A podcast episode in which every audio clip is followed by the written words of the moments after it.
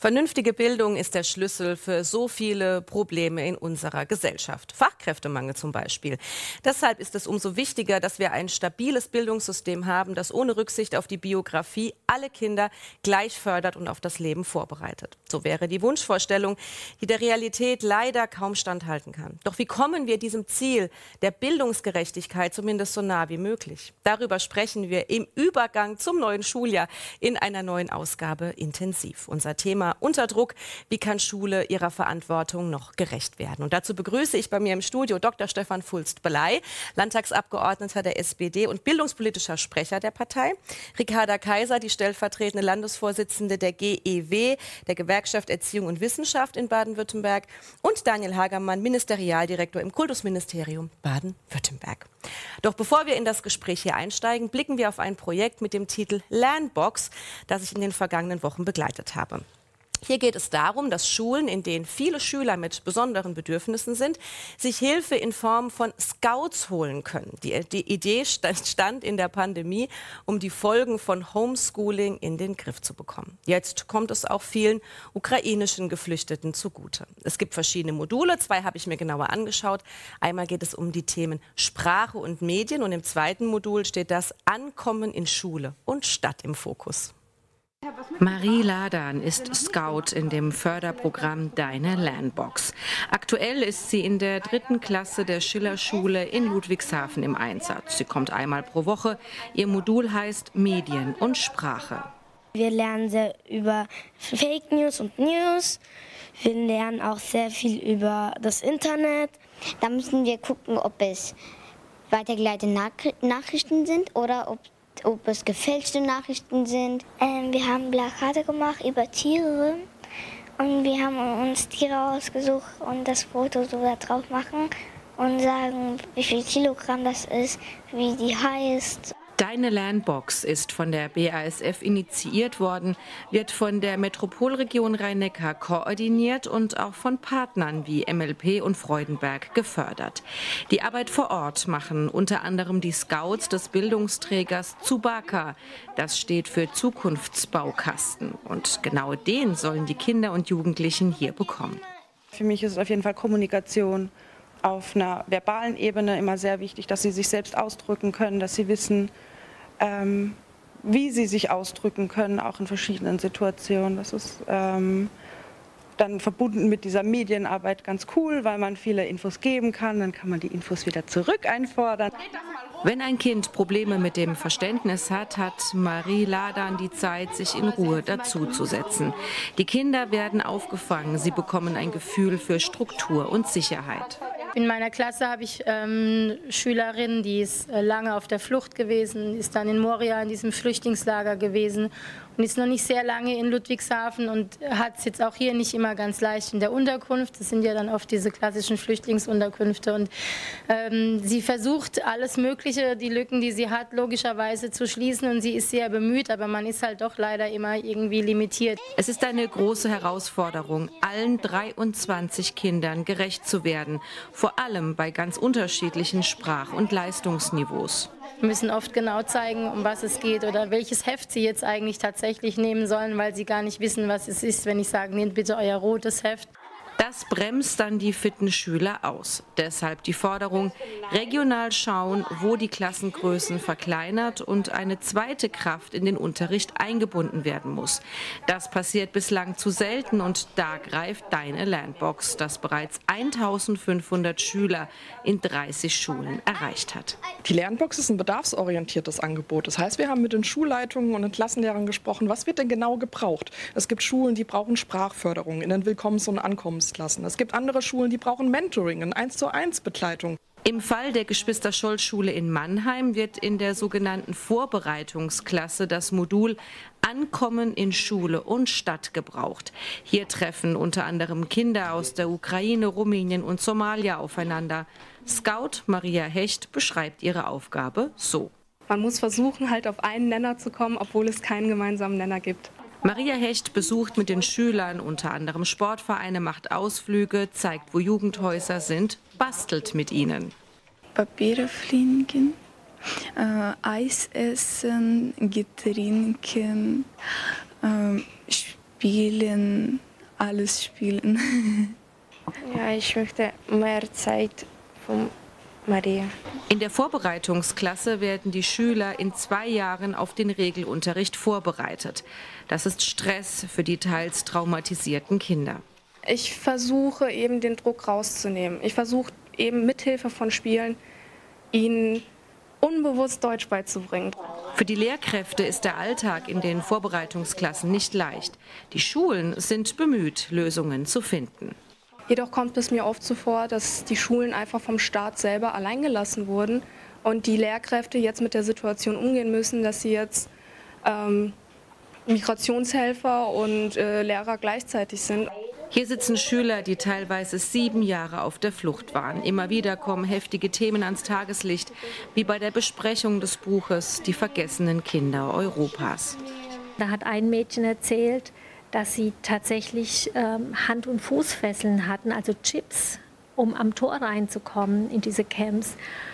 Und es war so schlimm für mich, dass ich hier tatsächlich in Tränen ausgebrochen bin. Es werden dringend mehr Sozialarbeiter gebraucht, besonders in den Vorbereitungsklassen. Wir haben Kinder, die brechen in Tränen aus mitten im Unterricht. Da kann ich mich, wenn ich allein bin, nicht um diese Kinder kümmern. Deine Lernbox endet 2023. Es gibt Ideen, das Projekt weiterzuführen. Partner werden gesucht. Hoffentlich mit Erfolg, denn das Projekt hat deutlich gezeigt, wie groß der Bedarf an den Schulen ist. Ja, wir haben jetzt zwei Schulen gesehen, die die Unterstützung von Lernbox wirklich gut gebrauchen können. Die Frage ist nur, was können wir tun, dass vielleicht irgendwann so ein Projekt wie Lernbox nicht notwendig ist, sondern die Schulen das aus eigener Kraft schaffen, die Schüler und die Lehrkräfte zu unterstützen. Weil ich glaube, das kann man zusammenfassen. Die Arbeitsbelastung der Lehrkräfte ist wirklich punktuell sehr hoch in einigen Schulen. Das kann man definitiv auch nach dem Film, äh, aus eigenem Eindruck kann ich das so weitergeben. Also da ist schon eine sehr hohe Belastung da. Frau Kaiser, vielleicht beginne ich mal bei Ihnen. Was wird Ihnen denn von den Lehrern zugetragen? Ist es tatsächlich diese hohe Arbeitsbelastung, die ein großes Thema ist bei den Lehrern? Es ist das Hauptthema, denke ich, im Moment gerade an Schulen mit herausfordernden Standorten. Und der Film hat es gezeigt, was sich viele wünschen, ist eben nicht allein im Klassenzimmer zu sein, Unterstützung zu haben, äh, die Möglichkeit zu haben, einfach auch auf die Kinder einzugehen und auf die Jugendlichen. Und ähm, je nach Klassengröße, je nach ähm, ja, Schulart auch, wenn es um VKL-Kinder geht, das sind ja oft Kinder, die, das haben wir in dem Film gesehen, traumatisiert sind, die ganz viele andere Probleme mitbringen, wo es einfach nicht nur ums Unterrichten geht. Und da ist es wichtig, sich ähm, zu überlegen, inwiefern wir, da gibt es ja auch den Ansatz mit multiprofessionellen Teams, mit Menschen aus anderen Professionen, mit Psychologinnen, Sozialarbeiterinnen, Erzieherinnen, ja, einfach besser unterstützen können. Ja, also das war auch das, was die Lehrerin sagte. Also natürlich geht es darum, dass die Kinder Deutsch lernen, aber unterm Strich geht es bei den meisten Kindern erstmal darum, hier überhaupt mal anzukommen und erstmal ähm, gewisse Dinge auch zurückzulassen, äh, die man erlebt hat. Also die eine Familie war sieben Jahre auf der Flucht, also die in der Klasse da saß. Das bleibt ja nicht an den Klamotten irgendwo hängen ne, bei den Kindern. Jetzt ist die Frage, ähm, Herr Hagermann, was kann denn das Kultusministerium tun, um Lehrkräfte wie Sie zu unterstützen, die wirklich dringend Unterstützung auch brauchen? Wir machen verschiedene Dinge, schon letztendlich beginnend beim Auslaufen ähm, der Corona-Pandemie mit unserem Programm Lernen mit Rückenwind, ein durchaus ähnliches Programm, wo Schulen ein Budget zur Verfügung gestellt bekommen und für sich entscheiden, was brauchen sie ähm, im fachlichen Unterstützungsbereich oder auch im Bereich der sozial-emotionalen Unterstützung.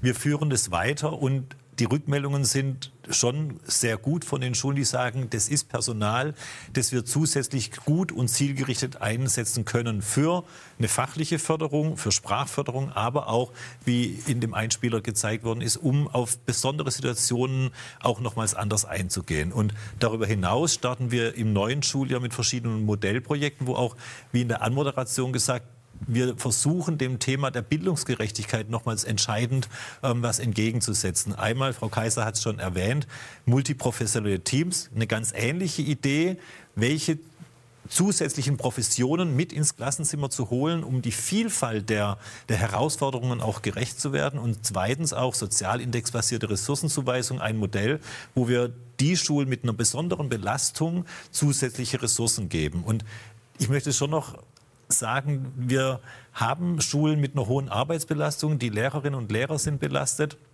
Aber was in dem letzten Jahr gemeinsam zwischen Schule, Schulträgern und Schulverwaltung auch geleistet worden ist, dass wir über 30.000 Kinder mit Fluchterfahrung in den Schulen aufgenommen haben, dass wir 1000 neue ähm, Personen unter Vertrag haben nehmen können. Das ist schon eine Kraftanstrengung und da bin ich allen zutiefst dankbar, dass wir das für die Kinder und Jugendlichen auch gemeinsam geschafft haben.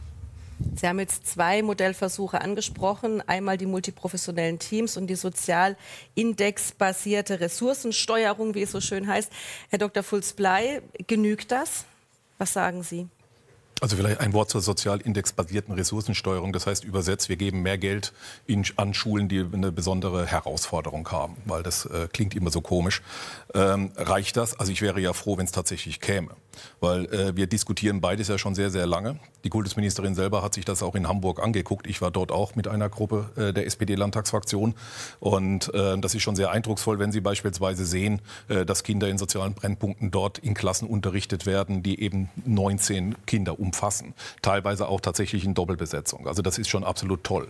Warum das Land meint, hier das jetzt in Modellversuche abdrücken zu können, ähm, die dann noch mal vier Jahre dauern das heißt, wir haben ja jetzt im Grunde eine große Drucksituation. Und ich bin Ihnen ja dankbar, dass Sie mit dem Film den Hinweis gegeben haben auf das Thema Flüchtlinge, weil da auch eine Menge Kinder als Potenzial für unsere Gesellschaft ja auch da sind. Ganz tolle, ganz tolle äh, Schicksale, Sie ja auch beschrieben haben. Aber wir haben natürlich auch generell in unseren Schulen einfach eine Situation, wo die Lehrkräfte zunehmend an den Rand der Belastung kommen. Wir sind aus äh, Pandemie, aus der Pandemie herausgekommen mit einem deutlichen äh, Belastungsgrad, was Unterricht angeht. Das heißt, da ist viel zu viel auch liegen geblieben. Der Druck ist heute da. Und dann reden wir eben tatsächlich, das ist der zweite äh, Versuch, der auch vier Jahre dauern soll, obwohl man ziemlich genau weiß, was man braucht. Schulpsychologie, Schulsozialarbeit. Und äh, das verstehe ich nicht, dass man beispielsweise nicht jetzt unmittelbar eine ganz große Anzahl an Schulpsychologinnen und Schulpsychologen einstellt. Die sind nämlich auf dem Arbeitsmarkt verfügbar, um nicht zu sagen noch verfügbar. Und da muss sich das Land schon fragen lassen, warum man in einen relativ günstigen Modellversuch reingeht, der vier Jahre braucht, nur in ein paar wenigen Schulen eigentlich zum Einsatz kommt, während es in der Breite wirklich an vielen Stellen die Hütten einfach brennen. So melden mir das Lehrkräfte zurück. Wie wollen Sie löschen? Reicht Modellversuch, die Modellversuche, die auf vier Jahre angelegt sind? Müsste man jetzt nicht schneller mehr tun? Ich glaube, man muss es ein bisschen differenzierter betrachten. Wir haben neben den bereits erwähnten Modellversuchen auch noch ein Novum. Wir fangen mit ähm, FSJ an Schulen im neuen Schuljahr an. Die sollen nicht Lehrkräfte ersetzen, die sollen aber auch unterstützen. Wir haben pädagogische Assistenten ähm, über die Grundschule hinaus auch ausgeweitet. Wir haben mehrere Maßnahmen, die sozusagen genau auf das Gleiche einzahlen. Man muss aber auch sagen, wir haben die Modellversuche sehr genau auch mit unserem wissenschaftlichen Beirat beraten und sehr genau überlegt, mit welcher Taktung steigen wir hier ein. Und man muss auch sagen, wir wollen uns das sehr genau ansehen, beobachten, begleiten und auswerten, um dann zu sagen, sind diese sind diese Modelle geeignet, um in die Fläche zu getragen zu werden. Und ähm, weil Herr Fulz-Blei auch Hamburg angesprochen hat, wir waren auch in Hamburg. Wir haben im Nachgang zu den Bildungstrends uns sehr genau angesehen, wo braucht es systemisch betrachtet auf lange Sicht hinaus nochmals Ansatzpunkte und sind genau zu dem Punkt gekommen, den wir jetzt auch angehen werden. Wir müssen nochmals auch in den vorschulischen Bereich schauen und gucken, wie können wir Kinder zum frühestmöglichen Zeitpunkt dort fördern, wo die Bedarfe da sind. Also auch der Blick hier sozusagen nicht nur in Schule, sondern auch nochmals in den vorschulischen Bereich mit reingenommen. Ähm, es sind ja nicht nur die Lehrkräfte, die äh, die Probleme haben. Es sind ja tatsächlich auch die Schüler offensichtlich. Ich beziehe mich jetzt mal auf die IGLU-Studie, nach der jeder vierte Viertklässler nicht richtig lesen und schreiben kann. Ich muss auch sagen, ich war ja in einer dritten Klasse. Ähm, ich also es ist schon, dieses, dieses Leist, diese Leistungsunterschiede waren doch schon ähm, erschreckend gewesen. Gut, das war jetzt Rheinland-Pfalz, aber die Zahlen sind da ja, glaube ich, ähm, vergleichbar. Ähm, es ist wirklich erschütternd. Ähm, was kann und muss man jetzt auch tun, ähm, dass man diese Kinder, ich nenne es jetzt mal, nicht verliert. Also, dass die eine Chance haben, einen vernünftigen Bildungsabschluss zu machen ähm, und da, da Perspektiven haben. Ich gebe vielleicht mal die Frage an Sie. Was, was müsste denn Ihrer Meinung nach passieren, um die Schüler zu unterstützen besser? Also Herr Hagermann hat ja eben gesagt, man muss in den vorschulischen Bereich schauen. Aber ich denke, wenn wir in den schulischen Bereich schauen, sind die Grundschulen die Schulart, die jetzt in den Fokus genommen werden müssen. Denn dort wird die Basis gelegt. Und die Herausforderungen sind dort, wenn man genau hinschaut, eigentlich am größten. Wir haben dort äh, die größte Heterogenität. In der ersten Klasse gibt es Kinder, die haben einen Entwicklungsstand zwischen vier Jahren und acht Jahren. Also das ist eine Riesendiskrepanz. Und wenn wir die alle individuell fördern wollen und noch das mitdenken wollen, was in dem Film sehr deutlich geworden ist, welche Unterstützung sie brauchen, wenn sie aus Elternhäusern kommen, in denen es die nicht gibt, wenn sie schwierige Biografien haben, dann sind die Grundschulen da einfach schlecht aufgestellt. Und äh, die IGLU-Studie ist ja nur eine, die immer wieder zeigt, dass die Leistungen in dem Bereich schlechter geworden sind. Ähm, und äh, dann wird immer verglichen mit Hamburg. Ich finde, man kann es auch nicht immer eins zu eins vergleichen. Die haben wesentlich bessere Ergebnisse. Es ist aber auch kein Flächenland wie Baden-Württemberg. Wir haben noch mal andere Herausforderungen. Also es ist nicht immer deckungsgleich, was da die Lösung ist. Aber was, denke ich, auf jeden Fall klar ist, ist, dass in den Grundschulen die Frage nach zwei Menschen im Klassenzimmer, zwei Pädagogenprinzip, Unterstützung für die Inklusion, Unterstützung für Kinder, die erstmal Deutsch lernen müssen, dass das eigentlich das ist, worauf es jetzt ankommt. Also es wird oft gesprochen von Grundschule stärken, aber die Bedingungen dort sind einfach ähm, wirklich schlecht. Wir sind auf dem vorletzten Platz in der Schülerinnen-Lehrkräfte-Relation. Also die Lehrkräfte haben das höchste Deputat, sie werden am schlechtesten bezahlt im Vergleich zu anderen wissenschaftlichen Lehrkräften. Und wenn, wenn wir da gutes Personal haben wollen, die Besten, dann müssen da eigentlich die Bedingungen die besten sein und auch die Attraktivität erhöht werden. Wollen Sie noch ergänzen dazu? Ja, und man sollte vor allen Dingen die Referendarin, die man gerade ausgebildet hat, nicht in den Sommerferien rausschmeißen. Weil das ist ja das, was uns hier in der Region das drückt. Das Thema haben wir jedes Jahr, wenn wir hier Nein, sitzen. Natürlich, wir alle Jahre wieder. Und ich werde das so lange bringen. Wir haben es jetzt zumindest ja mit Blick auf die befristeten Beschäftigten jetzt mal ähm, abstellen können. Ähm, keine Ahnung, wie lange haben wir dafür gekämpft? Zwölf Jahre, äh, noch länger. Also im Grunde, ich bin ja selber übrigens auch rausgeschmissen worden und äh, fand das jetzt auch nicht so prickelnd damals, wo ich Berufsschullehrer geworden bin. Nein, aber Fakt ist, dass wir jetzt gerade auch bei uns in der Metropolregion Rhein-Neckar natürlich auch in einem Wettbewerb sind. Und wer meint jetzt äh, gut ausgebildete Grundschullehrkräfte herausschmei äh, rausschmeißen zu können, der braucht sich nicht zu wundern, wenn die dann eben nach Rheinland-Pfalz oder Hessen gehen, die übrigens früher anfangen dort. Ja, also dementsprechend habe ich halt eine geringere Arbeitslosendauer, als wenn ich meine, äh, dem Land Baden-Württemberg treu bleiben zu müssen, was mich zur Belohnung dann rauswirft. Und die andere Geschichte ist A13, das ist nicht zu unterschätzen. Also Bayern führt A13 ab demnächst auch ein. Bayern hat beispielsweise auf der Didakta in Stuttgart einen Stand gehabt und den haben die da nicht gehabt, um für das Allgäu zu werben, weil es ein schönes Urlaubsland ist. Das heißt, wir sind im Grunde in einem Wettbewerb wo andere Bundesländer halt von den Konditionen her nachlegen. Es gibt nur noch vier Bundesländer in ganz Deutschland, dass sich äh, den Grundschullehrkräften äh, keine A13 gibt. Können Sie, das kurz, können Sie das kurz erläutern, was das bedeutet? Achso, A13 ist eine, äh, so, sorry. Ähm, Im Grunde ist es so, dass die, ähm, wir haben so ein bisschen den Widerspruch, dass wir zwar immer sagen, auf den Anfang kommt es an und das ist das wichtigste Grundlagen sind die Grundschulen, aber das sind die Leute, die am schlechtesten bezahlt werden. Zusammen noch mit den äh, ehemaligen Werk- und ähm, Hauptrealschullehrkräften, heute nennt sich das Sekundarlehrkraft, die sind höher bezahlt. Das heißt also, im Bereich Grundschulen haben wir eben nur A12 immer noch ein ordentliches Gehalt, aber es ist ein deutlicher Unterschied zu A13. Das heißt also, viele Leute überlegen sich dann halt doch, entweder gehe ich überhaupt in diesen Ausbildungsgang, auch das ist meines Erachtens eine Ursache möglicherweise, warum wir da Probleme haben. Typischerweise übrigens insbesondere auch Männer wieder zurück rekrutieren, das ist die alte Geschichte. Und das andere ist, dass viele Bundesländer halt mittlerweile erkannt haben, dass es ein Problem ist und sind auf A13 gegangen von A12, konkret Hessen. Und warum soll ich denn dann bitte als Grundschullehrkraft, zwar in Baden-Württemberg, von mir ist hier bei uns in Heidelberg gut ausgebildet, aber warum soll ich denn hier bleiben, wenn ich im Grunde, sage ich jetzt mal, einfach nur nach Hessen gehen, äh, wechseln muss in der Region und kriege deutlich mehr Geld? Da werben dann die anderen Bundesländer und die guten Lehrkräfte aus Baden-Württemberg ab. Jetzt haben wir schon jetzt im Prinzip zwei Punkte. Einmal das äh, Stichwort Bezahlung hatten wir gehabt. Ähm, vielleicht erst, fangen wir erst mal damit an. Was müsste man denn ähm, tun? Und äh, eben auch die Sommerferien, die oft viele in der, in der Arbeitslosigkeit dann verbringen müssen. Das sind doch zwei Punkte, wo man relativ schnell eigentlich gut angreifen könnte, würde ich jetzt mal sagen, oder? Also gerne antworte ich Ihnen darauf, wenn wir noch zu der ersten Ursprungsfrage okay. nochmals zurückkommen. Machen wir. Ähm, es ist ja so, dass die Rhein-Neckar-Region von den Lehrkräften mit zu den beliebtesten Regionen gehört. Das heißt, wir haben statt Mannheim, Heidelberg, der ganze Bereich, deutlich mehr Bewerberinnen und Bewerber für die freien Stellen als in anderen Regionen ähm, des Landes. Was ich damit sagen möchte, wir bräuchten manche, die sich für Heidelberg-Mannheim Karlsruhe-Freiburg entscheiden an anderen Stellen. Aber die Flexibilität ist auch nicht immer so gegeben, aus ganz unterschiedlichen Gründen, die ich überhaupt nicht bewerten möchte, ähm, sodass ein Beharrungsvermögen am Standort ist und man auch sagt, wir haben die Not, es werden ähm, Lehrerinnen und Lehrer krank oder schwanger, es gibt einen Ersatzbedarf und deswegen gibt es auch die individuelle Entscheidung, bevor ich in eine Region gehe, wo ich nicht dauerhaft hin möchte, warte ich auf einen befristeten Vertrag. Erstens. Zweitens, die individuelle Forderung A13 verstehe ich von denen aus betrachtet ja. Und ich bin mit der Frau Kaiser auch völlig einer Meinung, dass die Arbeit der Grundschullehrkräfte nicht die Wertschätzung in der Öffentlichkeit die es verdient. Absolut d'accord. Wir haben momentan, so ehrlich muss man sein, dafür in den ähm, Haushalten keine ähm, keine Mittel vorgesehen. Es wird eine politische Diskussion geben, die gibt es momentan auch. Ähm, aber momentan ist sozusagen dafür kein Geld vorgesehen. Das ist ähm, an der Stelle ganz klar.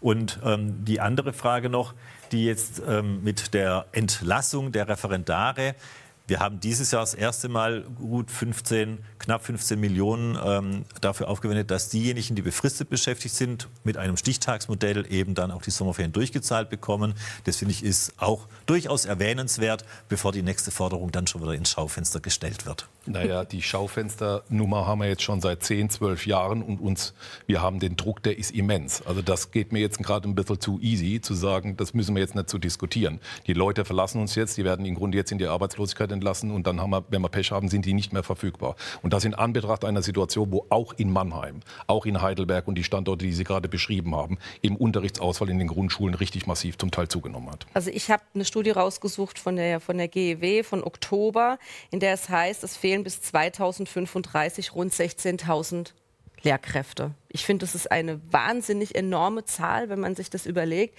Ähm, wie will man denn diese Lehrkräfte bis dahin, ich meine, die fehlen ja auch bis dahin, die fehlen ja nicht schlagartig 2035, sondern das werden jetzt immer mehr Lehrkräfte, die fehlen.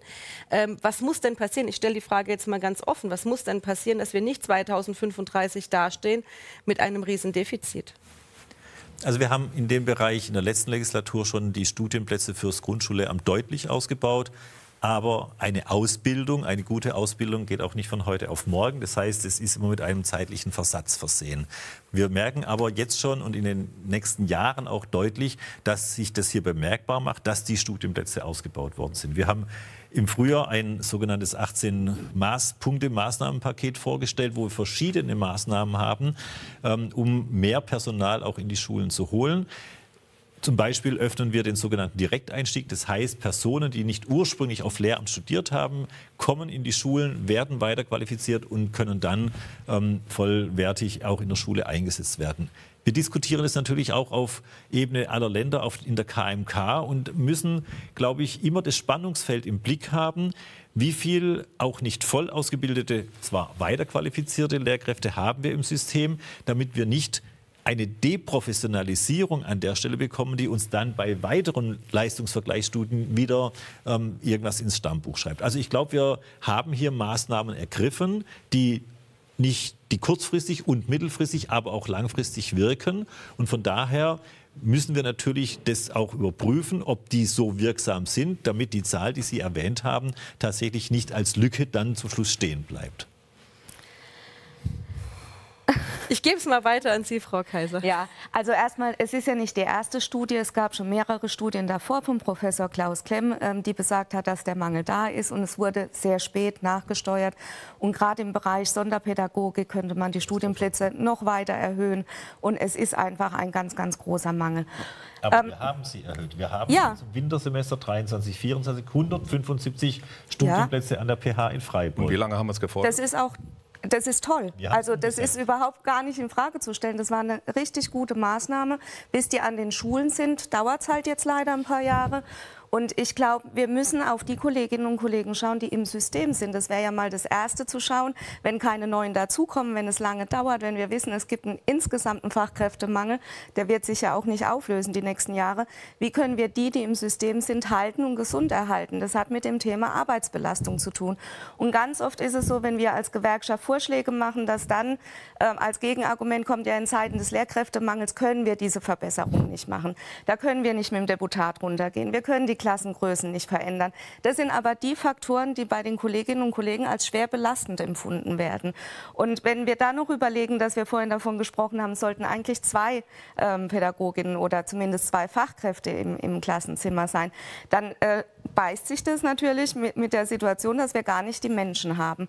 Es gehen ganz, ganz viele Kolleginnen vorzeitig in den Ruhestand. Wir fordern schon lange eine, Arbeit, also eine Altersermäßigung, dass die eben vielleicht, wenn sie nicht so viel arbeiten müssen, zum Ende ihrer Arbeitszeit länger im Beruf bleiben. Es gibt sehr, sehr viele Leute, die im Moment kündigen oder Anfragen stellen nach Kündigung, sogar das Beamtentum nicht mehr so wichtig und attraktiv für sie ist. Auch bei jungen Lehrkräften übrigens. Wir haben Referendare, die sagen Wunschstellen ab. Die bewerben sich in Mannheim, kriegen eine Schule angeboten, nehmen die Schule nicht an, die Beamtenstelle, weil es nicht die passende Schule ist und sie lieber dann doch woanders hinwollen. Also die Attraktivität ist nicht mehr so da. Und ich denke, wir müssen im Prinzip mal über das Thema sprechen, wie können die Schulen, der Schulalltag so gestaltet werden, dass die Lehrkräfte, die im Moment also wirklich ja vor der Klasse stehen und das leisten, was, was wir alle wollen, nämlich die Kinder und Jugendlichen zu unterstützen, dass die auch bleiben und nicht krank werden. Wir haben jetzt noch, wir haben, ja, wir haben noch, wir haben jetzt wirklich noch ein paar. Ich würde sagen, wir gehen in die Schlussrunde. Ich finde das nämlich eigentlich genau eine wunderbare Schlussfrage, die ich Ihnen jetzt gerne stellen würde. Was können wir denn tun? In zwei, drei Sätzen, um für die Lehrer ein attraktives Umfeld zu schaffen. Was muss jetzt passieren, dass sie nicht früher in Ruhestand gehen, dass sie nicht ihr Deputat verkürzen wollen, sondern dass sie wieder mit Freude in die Schule gehen können? Zwei Sätze. Entschuldigung. Erster Satz, nicht solche verheerenden Signale aussenden, wie wir es 2017 uns noch erlaubt haben, als Grüne 1000 Lehrerstellen gestrichen haben. Das ist keine Wertschätzung des Lehrerberufs. Zweiter Satz, ganz konkrete Maßnahme. Wir haben interessierte Hauptschullehrkräfte, die gerne Sonderschulpädagogik und Sonderschulpädagogik machen würden, denen eine konsequente Freistellung geben und nicht wie jetzt, dass man Kurse anbietet, dass sie das abbrechen. Weil im Sonderschulpädagogischen Bereich, Frau Schrödel-Secker, den Satz muss ich noch loswerden, da ist wirklich die Katastrophe gerade am Brennen. Ich habe eine Schule, die hat sogar die Ministerin besucht, die hat trotzdem 30 Prozent Unterrichtsausfall. Das ist eine Bildungskatastrophe par excellence. Und da könnte man sehr schnell helfen. Man muss Geld in die Hand nehmen. Ein schneller Satz, jeder von Ihnen, Entschuldigung. Mehr Investitionen in die Bildung und das wirklich ernst nehmen. Wenn es uns wichtig ist als Gesellschaft, dann kann man nicht immer klein, klein reparieren, sondern es muss ein großes, ganzes Konzept geben. Und dazu gibt es ja auch Vorschläge. Erster Satz, wir unterstützen Lehrkräfte durch gute zentrale Fortbildungen, wo sie entlastet werden, wo sie sich auch vernetzen können. Das ist der zweite Aspekt. Vernetzung, professionelle Lerngemeinschaften, systemisches Lernen, voneinander lernen. Ich glaube, da sind wir auf einem guten Weg. So, wir werden uns wahrscheinlich hier in einem Jahr wieder treffen. Dann werden wir mal schauen, ja, was, was, oder vorher, mhm. ähm, was, was erreicht wurde. Auch im Sinne vor allen Dingen der Lehrer und im Sinne der Schüler hoffe ich, dass es weitergeht, dass sich die Dinge weiterentwickeln und äh, da ein bisschen Druck einfach rausgenommen wird. Vielen lieben Dank an Sie, vielen Dank, liebe Zuschauer, dass Sie dabei waren. Machen Sie es gut. Tschüss.